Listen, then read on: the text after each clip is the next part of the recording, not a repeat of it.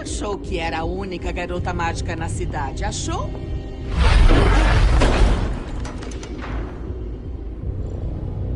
O nome é Agatha Harkness. É um prazer finalmente te conhecer.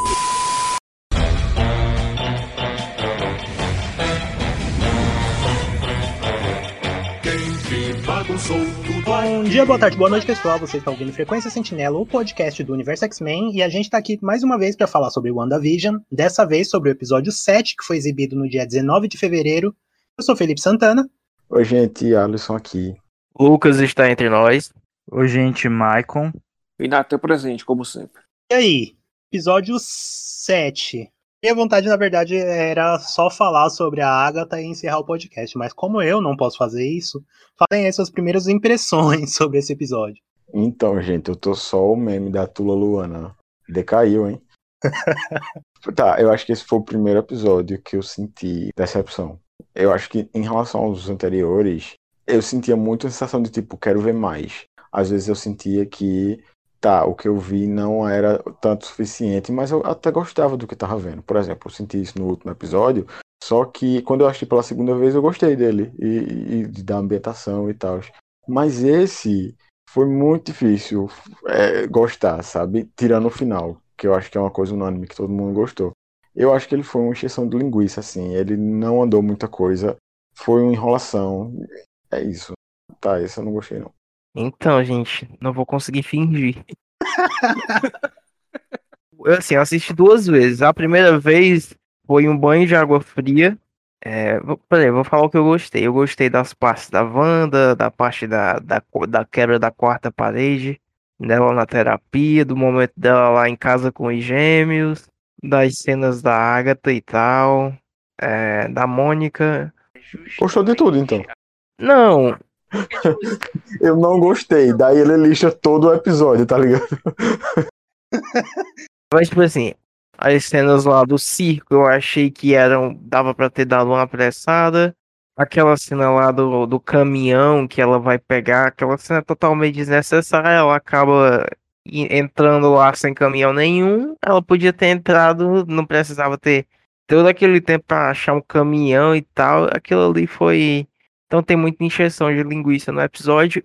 E o meu problema, o problema maior para mim é que esse episódio aqui ele perde toda a, suti a sutileza. Desde o primeiro episódio até o sexto, até quando, quando eles vão revelar alguma coisa, eles fazem com uma certa sutileza. Aqui parece um filme mais ou menos. Da Marvel. Do MCU, é. Eu tenho uma opinião um pouco contrária. Eu gostei do episódio no geral. A única coisa que eu não gostei mesmo foi o núcleo da espada no círculo, que não serviu de nada. Botar toda aquela gente ali, porque só usaram a Darcy como algo relevante no episódio. E só. Sabe o que é engraçado e triste? É porque o episódio ele apresentou várias qualidades boas, sabe, que a gente estava esperando há um bom tempo, só que foram colocadas no episódio errado porque talvez esse episódio, a, a Marvel ou os, os, produtores em si, fizeram a cagada né, de dividir os episódios e colocou justamente os acontecimentos que a gente já esperava em outros episódios para acontecer nesse. E junto com ele vieram também várias outras é, cenas bobas, né, como o da Mata mesmo citou aí, que é o, a cena do caminhão, a, fizeram todo um, um padrão de cenas e tal para mostrar um objeto que sequer funcionaria sabe? São escolhas de, de cenas assim que, que não, agrega, não agregam em nada na série praticamente. O, o mesmo foi com o núcleo da, da espada também, né? Que tava lá avulso no circo. E até mesmo o diálogo entre a, a Darcy e o Visão, que a gente já esperava que aconteceria, ficou totalmente morto, velho. Tipo, a série realmente cagou. Apesar, do, apesar dos, dos pesares, né? Ela apresentou várias outras óticas positivas, né? Como, por exemplo, a transformação da Mônica, é, a depressão da Wanda e até mesmo a revelação da Agatha do final. Só que todas essas qualidades positivas ficaram abaixo das qualidades negativas.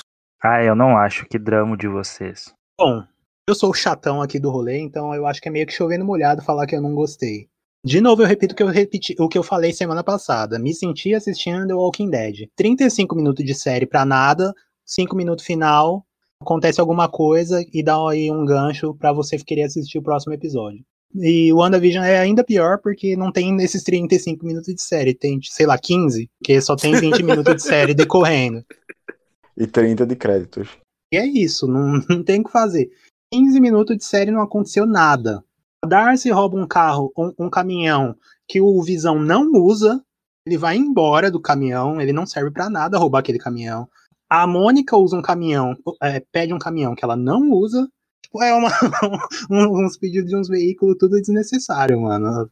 Eu concordo que essa parte da Darcy do Visão é um saco, mas a gente poderia justificar. Então ele não tava com coragem de usar os poderes dele em público, porque no começo da série ele e a Wanda escondem. Então tem essa questão de se avaliar. Ô, gente, para pra pensar uma coisa. É, a Mônica, ela, enfim, fez a rebeliãozinha dela lá. E ela, ela fugiu para ir buscar esse caminhão, que não usou depois. E a Darcy, ela só entrou dentro do, do Rex para dar a explicação de, do Visão, é, o que aconteceu com ele, que ele é parte do Ultron, que é, a Wanda viu ele morrer duas vezes na frente dela e tal. Assim, se você parar pra pensar, teria, teria poupado se a Mônica não tivesse ficado no acampamento.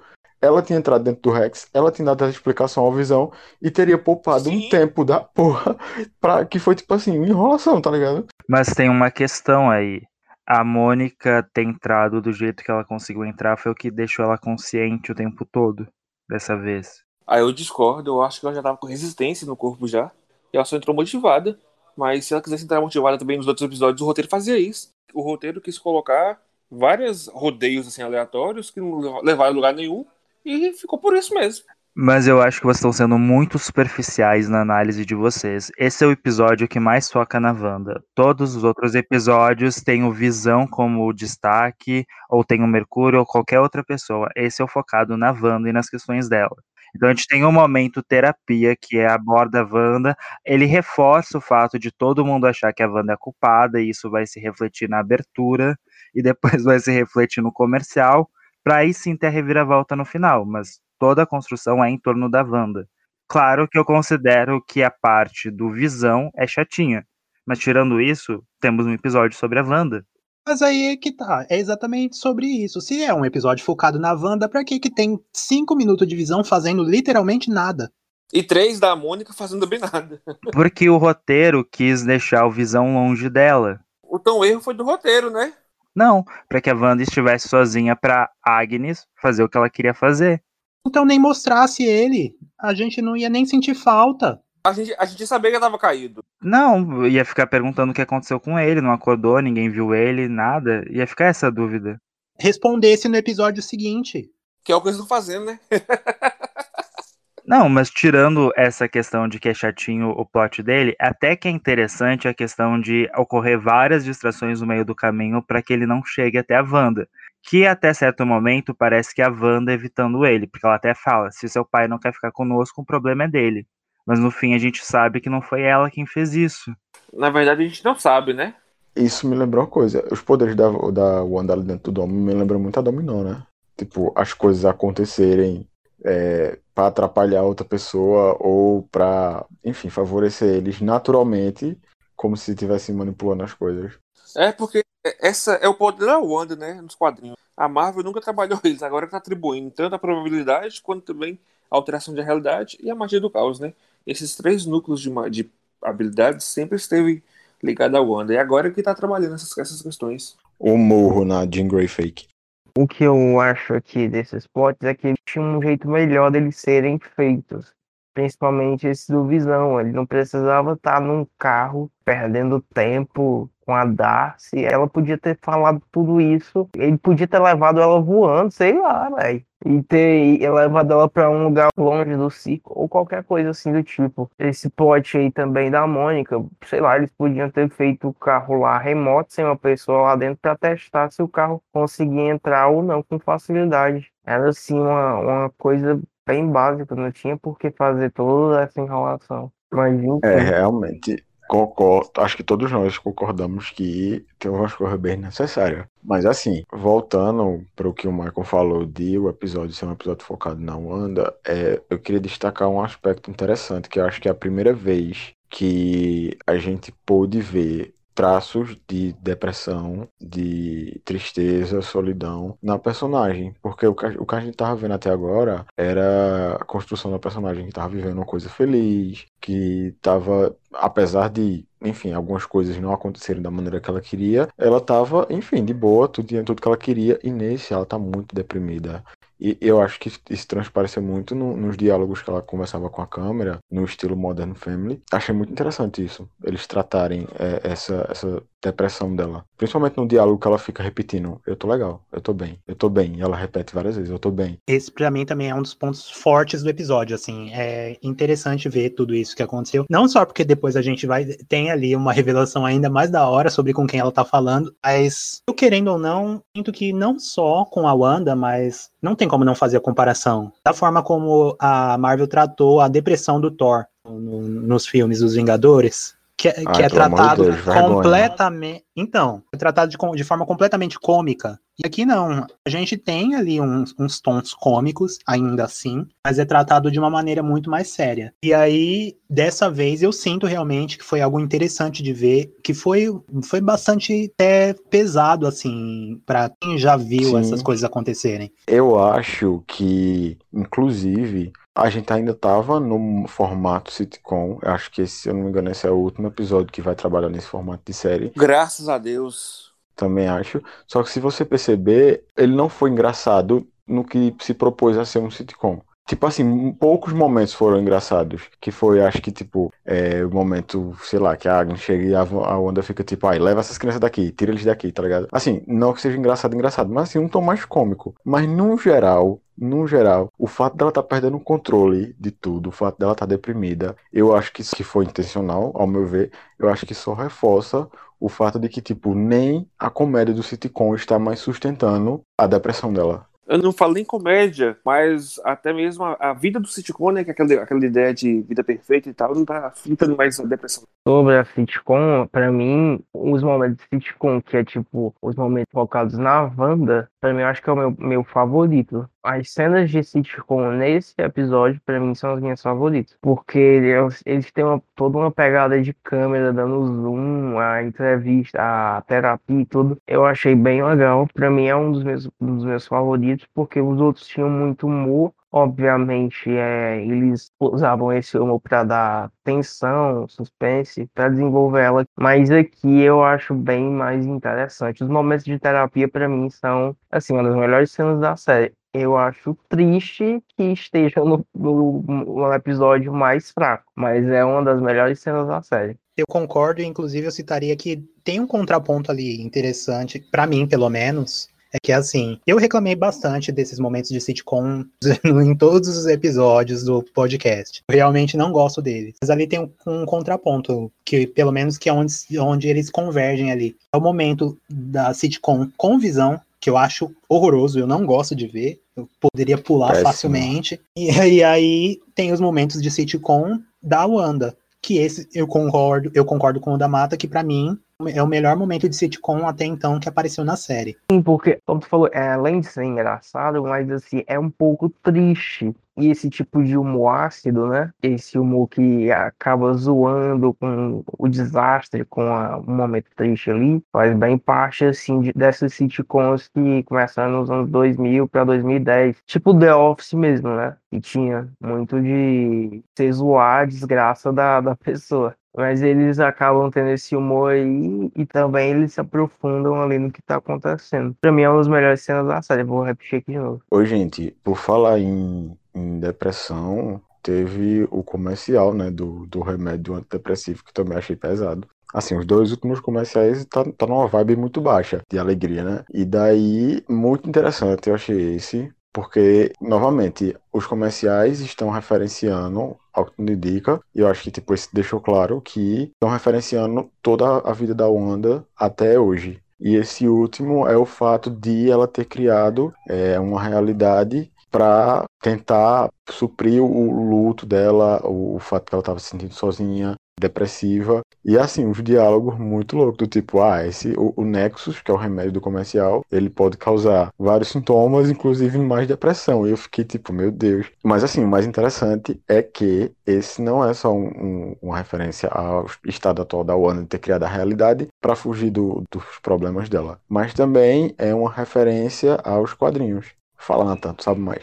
A, a Wanda nos quadrinhos era considerada um ser Nexus, né? Que seria uma âncora para todas as realidades. Então, quando a gente está atribuindo que a Wanda hoje na Marvel é um ser Nexus, significa que ela é a porta principal para o multiverso. Olha já aí o multiverso batendo, né? o multiverso da loucura. Inclusive, o próprio comercial, ele, ele fala isso, né? Tipo, o Nexus, ele vai ancorar você de volta à realidade. Sim, ele até, ele até brinca, né? Porque ele fala que você não é o centro do universo, mas às vezes você é. Você é, exatamente. Eu achei genial. Eu acho importante falar isso porque o pessoal da internet tende a aumentar as coisas, né? Principalmente para dizer que o personagem que eles gostam é hiper poderoso. Eu acho que se a Marvel vai adaptar esse conceito de Nexo, vai ser de uma forma mais sutil, no sentido da Wanda ancorar o domo, não algo muito maior do que ele, sabe? Acho que é algo mais simples. E aí isso explica a questão dela estar muito mal esse episódio, porque ela usou muito poder para expandir o domo e ela tá acabada de todo o esforço que ela fez. Então acho que é algo nesse sentido. O Alisson falou sobre os comerciais contarem a história dela.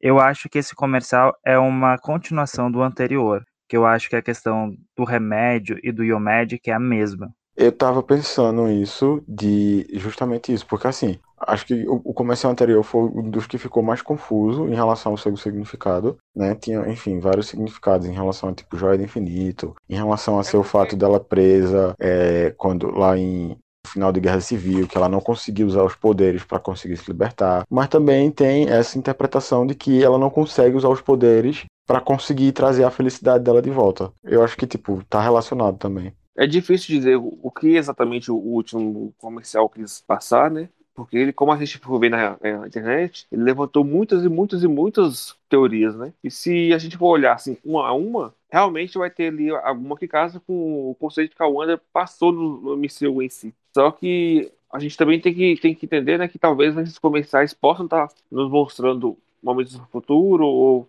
até mesmo acontecimentos que a gente não sabe o que aconteceu. Esse mesmo da Wanda tá. É, esse comercial do Nexus, né? Mais depressivo e tal. Se você for olhar, ele é exatamente o que estava acontecendo naquele momento com a Wanda. Só que no episódio passado, o comercial tinha nada a ver com o estado dela, sabe? Então é uma coisa assim que ficou. O que está acontecendo aqui? Só que uma coisa interessante de notar é que até então a gente achava que os comerciais fossem uma manifestação do inconsciente da Wanda. Da mesma forma, a gente pensava algo similar às aberturas que elas serviam para preencher lacunas, já que nelas tem muitas coisas que a Wanda não viveu. Só que nesse episódio a gente passa a ver que talvez não seja bem isso. E aí a gente fica a questão do que, que isso tudo quer informar, se quer informar a gente como público, se quer informar quem tá assistindo lá dentro da série como um pedido de socorro, ou o que pode ser, porque a abertura basicamente só tem o nome da Wanda. Então é basicamente sobre tudo girar em torno dela, tudo ser sobre ela. Que reforça a questão de que a Wanda era vilã que os últimos episódios vêm alimentando. E o comercial também reforça isso, o estado emocional dela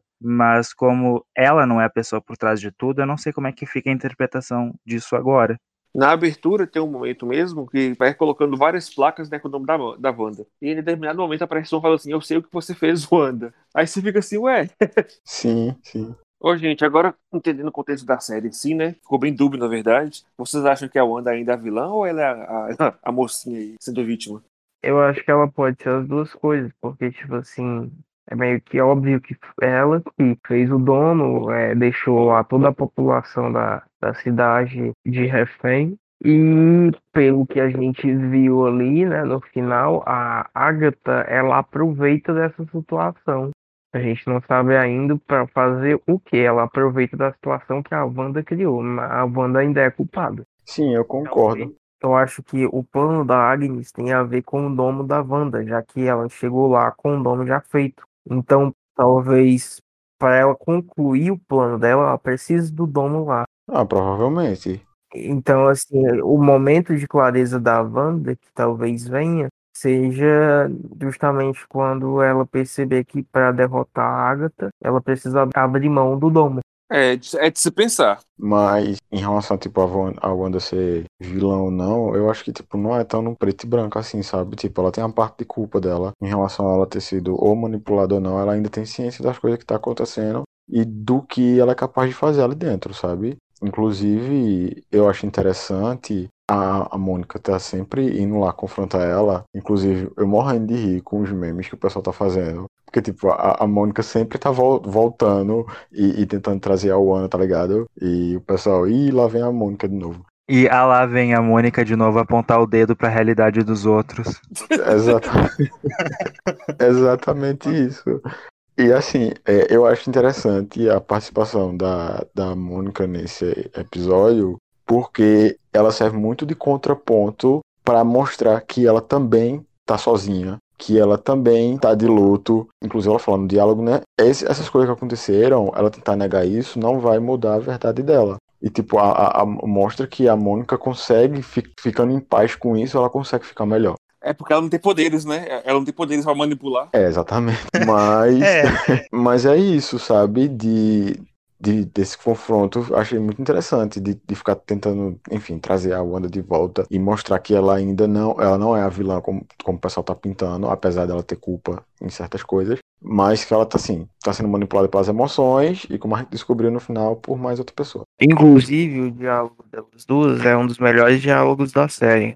Quando elas estão no, no jardim da casa. Aliás, a cena dela entrando também é hilária. Sai daqui! Sai daqui! Sai da minha casa. Cala a boca, desgraçado, não quero escutar não, hoje. E ela até confronta a Wanda, né? Eu não acredito que você seja a vilã. E a Wanda fala meio, meio que assim, talvez eu já seja. É um dos melhores diálogos da série. E, infelizmente, também está no episódio mais fraco. o rolê é que, tipo, eu acho que talvez a Mônica, eu acho que seja aquilo que me faz sempre crer que a, que a Wanda nunca foi a vilã principal da série, assim. Se ela tá tentando salvar e tudo mais. E aí eu não sei, pra mim, é tipo assim, é ok- não tiro nenhuma responsabilidade da Wanda, como a gente disse no, no outro episódio, tá chegando um momento que não dá pra passar pano. Mas, tipo, a Mônica lá sempre tentando salvar, sempre tentando trazer ela de volta, arriscando o próprio corpo, literalmente, pra tentar salvar a Wanda. Eu acho que ali tem um contraponto de, ah, não, ela não é vilã, não. Mas que tudo esteja apontando pra que ela seja, não é. O legal disso é porque no episódio 4, se eu não me engano, mostra a Mônica, né? Vendo a própria. A mente da, da Wanda. Ela vê realmente o que aconteceu, o que, que levou a, a Wanda a criar tudo aquilo. E realmente, agora que você falando isso aí, faz sentido ela não ser vilã. Porque a Mônica já sabe o que ela passou, né? Ela realmente não tá causando aquilo porque ela quer ou precisa. Realmente é porque ela tá só sofrendo. Ela quer Tipo, não só ela, ela sabe, não só ela sabe pelo que ela passou, mas ela passou pela mesma coisa. Então acho que ela é a pessoa mais assim que consegue sentir na pele os motivos que levaram ela a fazer aquilo. Eu acho muito difícil dizer qual é a posição total da Wanda nessa história toda. O que a série nos indica até agora é que no primeiro episódio a Wanda não sabia o que estava acontecendo, ela estava perdida e sem memória. E que em algum momento, não sabemos porquê, ela começou a recuperar a memória sobre o que está acontecendo e ela percebeu que ela poderia manipular aquela realidade. E aí nos outros episódios mesmo ela vai falar que ela não sabe como tudo começou. Então não foi ela quem criou aquilo. Mas a Agnes também não parece ter sido a pessoa que criou e sim somente a pessoa que passou a manipular tudo depois que já estava criado. Então é complicado saber a origem do domo. Eu, acho que o domo foi originado pela Wanda mesmo, porque ela manipula inicialmente, né? No episódio 6 ou no 5, se não me engano. Ela, a, gente, a gente vê que é ela que tá dando energia pra Só que a gente realmente não sabe como ela fez aquilo inicialmente, né? Ainda vai acontecer. essas- Eu espero que aconteça. Se o domo foi expandido e, e a, a Wanda conseguiu expandir, supõe-se que foi ela quem criou. Sim, sim. Não, mas ela que cria como do nada? Por nada Ah, dos sei, poderes é, não anteriores dela justificariam ela saber que existiria a possibilidade de criar algo assim. Eu visualizo uma cena meio parecida com quando o Mercúrio morreu em Era de. Ultron. Ela cai, surta, tem uma explosão de magia ali, e aí criou o domo. Sem querer. Mas criou. E ela percebe, mas não quer tirar. Sim, pode ser isso. Inclusive, Mônica icônica que atravessou o domo pela terceira vez. Não É posso da- deixar de falar porque é uma das melhores cenas do episódio pra mim. A Agatha também foi incrível, mas a, a Mônica entrando no domo, eu achei essa cena incrível. Ela ganhou os poderes finalmente. Eu sei que o povo gosta de fazer uma, uma rivalidade feminina, mas vendo essa cena aí, eu tô doido pra ver ela com a Capitã Marvel e com a Miss Marvel. Doido pra ver as três. A Mônica se viu demais no episódio mesmo, viu? Ela até fez o mesmo pose do super-herói que o Deadpool sempre fala. Eu achei essa cena do confronto das duas muito boa, porém, eu não sei se eu gosto tanto da Mônica ter uma importância tão grande pro final da série. Sai da minha realidade. Porque pra mim a ideia da série é ser sobre magia, que é um núcleo que a Mônica não se relaciona de forma alguma. Então, pra mim destoa, sabe? É porque a gente tá vendo aqui agora que os poderes da, da Mônica, ou da Mônica, da, da Wanda, né? Talvez seja de origem mágica. Na verdade, é de origem mágica, né? O final eluda bem isso. Só que também é de origem cósmica. E aí que vem o poder, os poderes da, da Wanda, Não, mas né? tu tá botando origem cósmica do nada. Não, é o que fala no episódio 4. Não. Não, de certa forma tem a ver com coisa cósmica, né? Afinal, foi a pedra que deu o poder lá. A gente não sabe que, qual é a circunstância. Mas, realmente, a Darcy fala que, tipo, tem uma energia cósmica ali no domo. Ela fala claramente que a energia que tem no domo é a mesma que tem no Big Bang. Tem uma energia cósmica. Tá, mas isso é bem diferente de dizer que é um- um- uma questão de poderes cósmicos. Não, é sobre magia. Que magia pode se relacionar com isso, mas. O nome da série é WandaVision. Se não faz parte da Wanda, faz parte do Vision. Pessoas que tentarão ba- barrar a Mônica não passarão aqui. Não adianta. Mônica Não lembra. é. É só fazer a série dela. Tem dinheiro pra isso. Se não fosse pra não ter focado na magia, não teria todo esse plot da espada ali fora, do cara tentar pegar o Visão. Inclusive, eu acho maravilhosa a Operação Catarata, ser do Visão, tá ligado? É é um, é um boa catada, é uma boa catada. Não, mas o plot da espada é outra circunstância. Obviamente, se criou uma anomalia ali, ia chamar a atenção de algum grupo pra investigar. Mas eu concluo que no final eles vão chegar à conclusão de que aquilo é muito maior do que eles e vão sair de perto e fica só o núcleo mágico, porque a série é pra apresentar a Wanda como feiticeira escarlate. Mas isso não, não deixa de fora também a, a ideia de ser cósmico. As joias do infinito que deram poderes pra Wanda, melhor, que libertaram os poderes dela, são, são instrumentos cósmicos. Até o próprio Visão, ele foi criado por- com a joia da mente, né? Que é um, um artefato cósmico. A espada voltada para o espaço também, né? Lá pro lado do cósmico, então você está excluindo toda a parte de visão da série e ficando só na Wanda. O murro no Zord. Dentro da proposta da série, o que é cósmico e o que é mágico, tá entendendo? Porque E voltamos pra Thor. E aí voltamos pra Thor. Mas, tipo assim, vocês estão dizendo a, a linha tênue que tem, sabe? Tipo, magia pode ser uma coisa cósmica. Tá dentro Sim, do, do sim. universo, tá, tá relacionado a poderes, assim, mágicos, de certa forma. Porque, tipo, a joia do infinito, por mais que seja uma coisa cósmica, eu não vejo diferença entre uma joia do infinito e, e magia. Não, mas tem uma questão. Pega os poderes que a Mônica talvez tenha, considerando os quadrinhos, e olha os poderes místicos da Marvel. A gente consegue encaixar a Wanda nisso, mesmo ela tendo despertado isso com a joia da mente, porque a gente pode dizer que aquela coisa feia vermelha é porque ela tá canalizando a energia de algum lugar que eles podem dizer que foi magia do caos, e ela não sabia. Mas, tipo, se encaixa com o conceito de magia até agora. Os poderes da Mônica, não. Certo, mas, tipo, tem que ter uma pessoa pra ser uma pessoa que tem que trazer ela de volta pra realidade. Na Dinastia M é. É o papel dos Vingadores. E aí, obviamente, não tem mais Vingador. E eles colocaram uma pessoa ali que futuramente vai virar Vingador, né? Então é normal. Eles não vão colocar o Capitão América, o Thor, o Homem de Ferro, todo mundo na série. Não, meu problema não é introduzir a Mônica na série, mas sim que eu acho que deveriam tirar ela de cena no final e só ficar o núcleo mágico. Mas, Michael, falta dois episódios ainda, calma. Ué, A minha esperança é de que vai virar algo só mágico no final é a tendência da Marvel em fazer o herói e o vilão serem parecidos. E aí temos Wanda e Agatha, duas bruxas. Deu. Já que sempre o vilão é cópia do herói. esse episódio agora, ele colocou toda a rota mágica, assim, em xeque. Colocou ali a, Agatha, que é uma poderosa bruxa. Colocou ali a Wanda também elucidada como uma possível bruxa, né? Colocou um livro mágico diretamente ligado ao, ao Doutor Estranho. Ou seja, todo o, o núcleo mágico está se caminhando para essa série agora. Então é só sentar sete, se- seu lugarzinho aí, aguardar e pronto. Então, gente, a gente chegou no, no supra-sumo do episódio, um dos melhores momentos da série, que foi a revelação da Agatha, que, assim, nenhuma novidade pra quem tá acompanhando as notícias da série e pra quem escuta nosso podcast. E foi maravilhosa, eu achei. É, o pessoal falando, mais, um, mais uma, uma idosa que a Marvel transforma numa, numa Numa grande gostosa.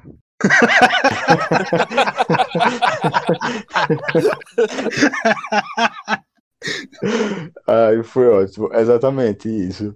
E assim, eu acho que foi, eu acho que é a revelação que todo mundo tava aguardando e deu até um, um quentinho no coração. Tá, mas a pergunta que fica é a questão: o que, que a Agatha quer com a Wanda? Eu acho que é toda aquela. é, tem a ver com as crianças e tem a ver com, sei lá, talvez ressuscitar alguma coisa. Porque. Ou manifestar alguma coisa. Por quê? Desde o começo a gente observa que tem a Agatha que estimula a Wanda a ter crianças, é, para ela engravidar. é, depois que os gêmeos crescem, a Agatha que fica estimulando os gêmeos a crescerem, sabe? E tem a, a parte que o menino faz: Ah, mamãe, você consegue trazer o pessoal, qualquer pessoa de volta. E a Agatha ali atrás fica tipo: Ah, você consegue fazer isso? Sabe? Tipo assim, eu acho, eu não sei ao certo, no momento eu não sei mais ao certo que- qual é o objetivo, se tem a ver com o Mephisto, que todo mundo enfia Mephisto em todo canto, que talvez nem tenha, mas a única coisa que eu posso dizer é que tem relação com as crianças, é isso que eu percebo. A questão dela querer os filhos da Wanda é porque as crianças não foram concebidas de uma forma natural, né? Então, eu acho que as crianças podem ser meio que o ingrediente para trazer alguma coisa para essa realidade, alguma coisa assim do tipo. Sabe uma coisa que me deixa com dúvida nisso? Porque a Agatha podia só ter sequestrado as crianças bem Nazaré, mas não, ela quer algo com a Wanda. Talvez ela precise que a Wanda que faça, faça a invocação, sei lá. Aliás, falando em Wanda e criança, a Wanda é bem sonsa, né? Porque o Billy, rapidinho, descobriu que tinha algo errado com a Agnes usando a telepatia dele.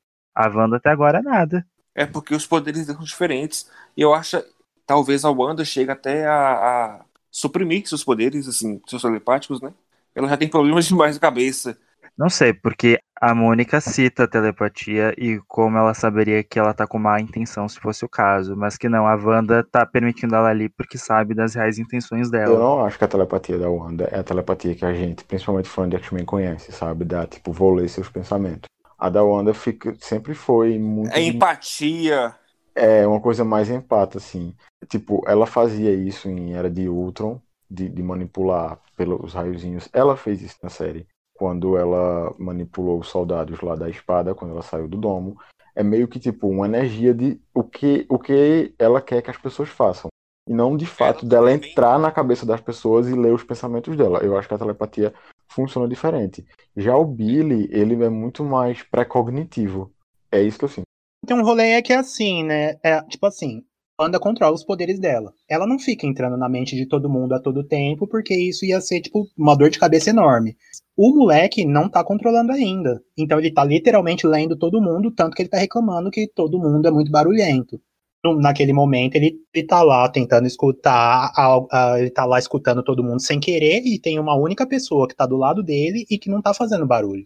Tipo, eu não, não acho estranho que a, que a Wanda, tipo, seja burra, como citado no outro episódio, por não ter prestado atenção na Agatha nesse sentido. É, mas assim, voltando para os poderes dela, em algum momento foi mostrado que ela consegue ler pensamentos de alguém? A série, Que ela, ela consegue ler os pensamentos de alguém? Ah, pelo menos ela, ela meio que, ah, se bem que não, não é literalmente isso, né, quando ela tá conversando com a Mônica. Ex- Exatamente. Tipo, ela não consegue no sentido de ver o que, o que está na cabeça das pessoas. Ela consegue impor o que ela quer aos outros. Impor as vontades, controlar as outras pessoas. Eu acho que é nesse sentido a telepatia dela. No sentido de eu quero que a pessoa faça isso. E ela consegue entrar na cabeça dele dessa forma, não de, de ler o que está acontecendo. Porque senão ela não faria sentido. Ela não, não saber o que está rolando com a Agatha, por exemplo. A Wanda também consegue ter precognição. Lembra que em Era de Outro ela colocou a mão sobre o, o Visão. Verdade. E ela viu a Verdade. queda do meteoro lá e tal. Porque no, no, na- no caso ali do Visão, é, era.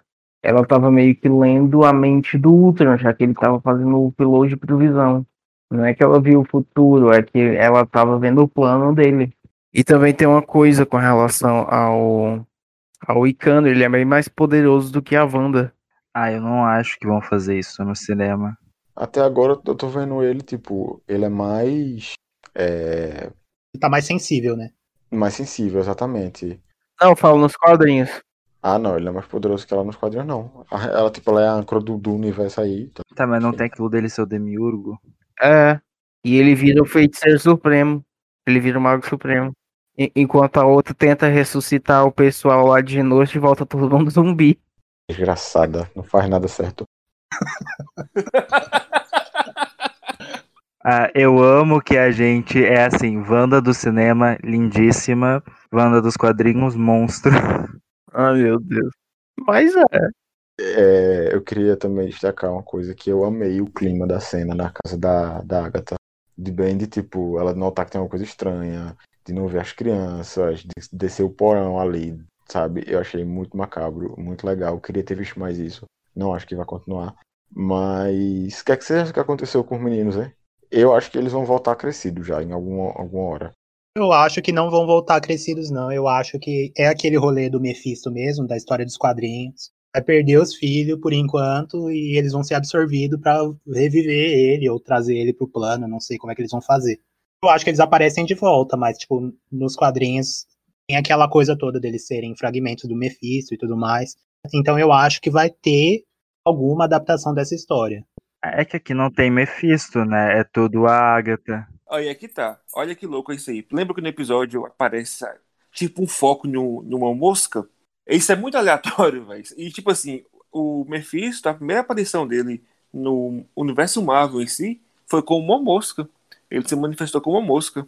Aí você fica pensando, não tem Mephisto na série, tá todo mundo brincando com a ideia. A Mephisto é aquilo, Mephisto é aquilo, Mephisto é aquilo. Aí já tem ali uma mosca já dando a, a entender, né? Que, que tem alguma coisa importante com ela ali, sei lá, porque deu muito foco pra ela. Aí, Nathan, nem com a Agatha fazendo um número musical incrível de entrada de vilã da Disney, falando que é tudo ela, vocês desencanam do Mephisto. Mas não tem como, velho. Ei, aquele não era uma mosca, não, isso. Aquilo era uma cigarra. Ah, mas é um inseto, sei lá, whatever. É- inseto é tudo relacionado a capiroto. Eu não sei, é que ela tem vários bichos, né? Uma coisa que eu achei bem interessante nessa cena é que me lembrou bem, obviamente, não chega perto do clima que tem, né, em A Bruxa, mas me lembrou muito é, a o filme A Bruxa, porque, tipo assim, eles davam foco nos animais, você acabava meio que era uma presença sobrenatural. Os personagens olhavam pro coelho, aí depois olhavam pra cabra ou pro bode, e ele, os personagens ficavam meio que lá e você sentia que tinha alguma coisa ali. Eu achei muito E isso. no final tinha, né? Sim, Eu amei é, esse clima macabro. Eu esperava que no lugar do coelho fosse um bode. Eu ia amar. Eu achar muito. Black.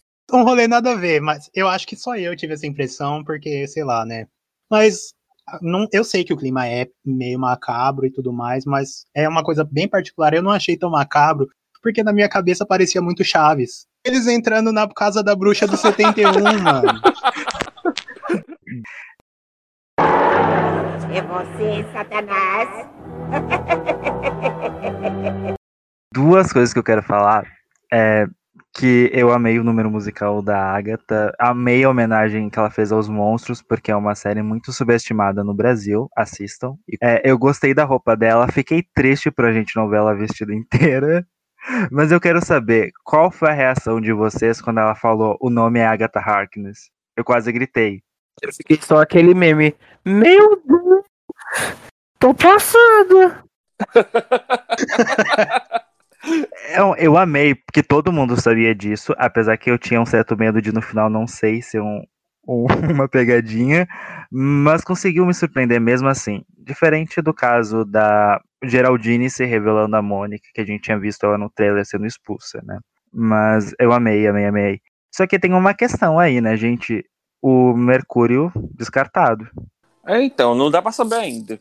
Mas já puxando aqui pro lado da, da, da Agnes, né, da Agatha, eu sinceramente também adorei a participação da, da, da personagem, né? Assim, a revelação, na verdade. Eu amei mais ainda a forma como foi revelado, né? Como se fosse aquele clima todo cômico, assim. Olha quem tá fazendo isso. É a Agatha!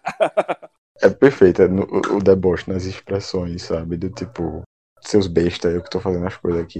A atriz é incrível, né? Que atriz incrível. Ela é muito. Nossa, a Marvel deu sorte demais?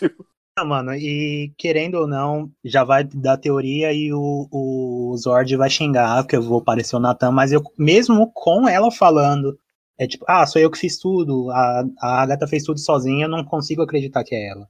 E aí o, o Mercúrio lá, mano, ela controlando ele, eu, eu não sei ainda se foi ela que fez. Quem que é ele ali, se foi criado. Ah, vocês acham que ele é o Ralph? Não acho que ele seja o Ralph. Também não. Eu fiz uma matéria no X que eu falava, tipo, como teoria que, tipo assim, o fato dela controlar ele significa que ele provavelmente não é, não é mais Mephisto. Não, eu acho que a maioria das pessoas desbancou essa teoria. A Agatha Harkness não ia controlar o Mephisto. Nunca. Ele é um humano aleatório, mas eu não consigo pensar em quem ele é. Assim, se ele, se ele é Mercúrio de verdade, se ele é só um aleatório que, com que ela deu uns poderes mágicos. Não consigo ter ideia ainda. Se, se ele for o Ralph, gente, a Agnes é uma Sugar Mummy. Bem Suzana Vieira.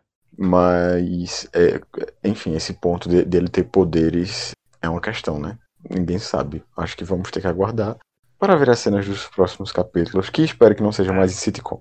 É realmente o descarado Mercúrio, porque a própria Wanda descartou, não aparece na abertura, não tem importância nenhuma. Realmente acho que não é.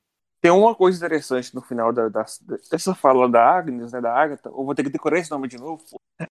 É porque a, a Agatha fala né, que pra, diretamente pra Wanda, você achou que era a única bruxa na cidade? Eu achei muito massa isso. Confirmou praticamente que ela é uma manipuladora de magia. Ah, É da entender que ela não é a única na própria cidade, né? A própria Agnes, né? Não é a única ali. Sim, Ai, gente, eu espero que a minha teoria do Coven esteja de pé, porque a Dot. Esperei tanto esse episódio e só um segundo. Meu Deus, a personagem importante. ah, Não, a personagem que parecia tão promissora. E aí, only um episódio. Embora eu sei que ela apareça lá como esposa do outro no outro, né? Mas enfim. Falando já na Dot aqui, ó, tem algo interessante que eu gostaria de falar. Vocês perceberam também aquela ação estranha do carteiro? Dele parar e ficar assistindo. Eu, eu não, não vejo algo como muito, muito esquisito, porque. Não, é porque os outros estavam parados. é, A Wanda parou eles, mas o carteiro, a Mônica, a Agatha e, e Dot. a, a Dot ficaram ativas, né?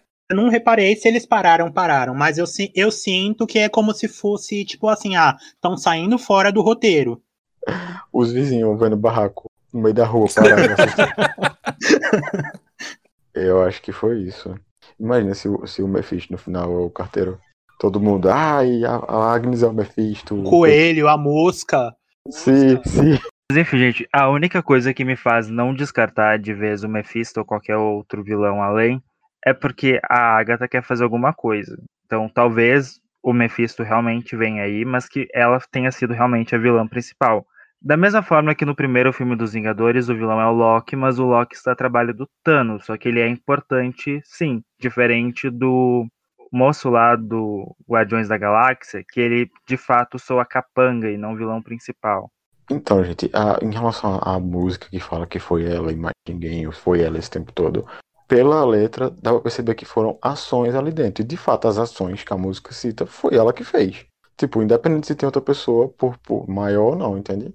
E eu acho sim que ela vai ter, enfim, vai invocar algo maior, mas que não, não tira a credibilidade dela ser a, a vilã principal ali. Falando em invocar, é bom lembrar que o, a série deu um foco bastante ali, né? Em um livro, né? Guardado, que seria um dos livros roubados do Estranho.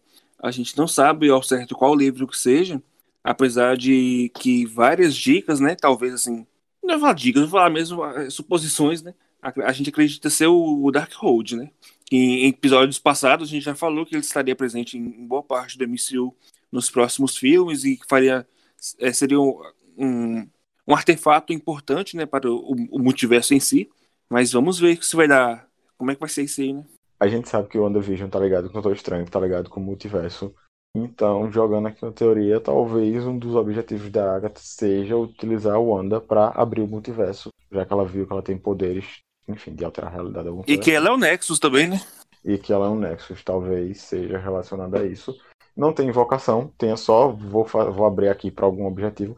Talvez tenha invocação em relação a tipo, se o Mephisto for de outra eh, realidade. Essa abertura cause um, enfim, um desequilíbrio nos chakras do Avatar, mas A gente vai ter que esperar pra ver. Na música, a Agatha fala que ela bagunçou as coisas de um jeito que não tem mais volta. Mas o que, que ela bagunçou tanto assim? A, ca- a cabeça da Wanda. É, exatamente. Não, não acho que o importante pra ela era a cabeça da Wanda. Porque ela teria só entrado, igual ela fez no final. Talvez a Agatha tenha feito as ações dela é, em benefício dela própria, sabe? Só que aí ela fez em cima de outra pessoa. E, ó, eu falei isso no episódio passado, mas eu vou falar isso aqui também de novo. Eu espero que o próximo episódio nos, nos entrega, né, o passado da Agatha. Porque já tá passando da hora. Eu acho que vem, sim. O fato é que, no final de tudo, o Mercúrio foi lá, apareceu. A gente não sabe pra onde é que ele vai, que, que ele fez, se ele é um corpo bom, se ele é um corpo ruim, se ele tá ali pra ajudar a Mônica ou não. Eu espero que ele não maltrate a Mônica, que ela é icônica. Lords não passarão. E aí a gente vai ter que finalizar esse episódio, né? Porque a gente já tá falando aqui um pouquinho de- de tempo a mais do que espera. E ainda tem os próximos dois episódios. São dois episódios ainda que vão lançar? Dois longos, espero. Eu já tô me sentindo viúvo da minha série. Então, a gente espera esses dois próximos episódios para comentar eles também. A gente encerra esse episódio por aqui. Digam aí suas últimas palavras. As últimas não, né? Porque não é como se vocês fossem morrer. As suas palavras de despedida do episódio. Tchau, gente. Até semana que vem. Adiós. Tchau, gente, e que dessa vez venha um nome feiticeiro escarlate. Pessoal, até a próxima e não entre na casa de estranhos, viu? Nem que se for sua vizinha.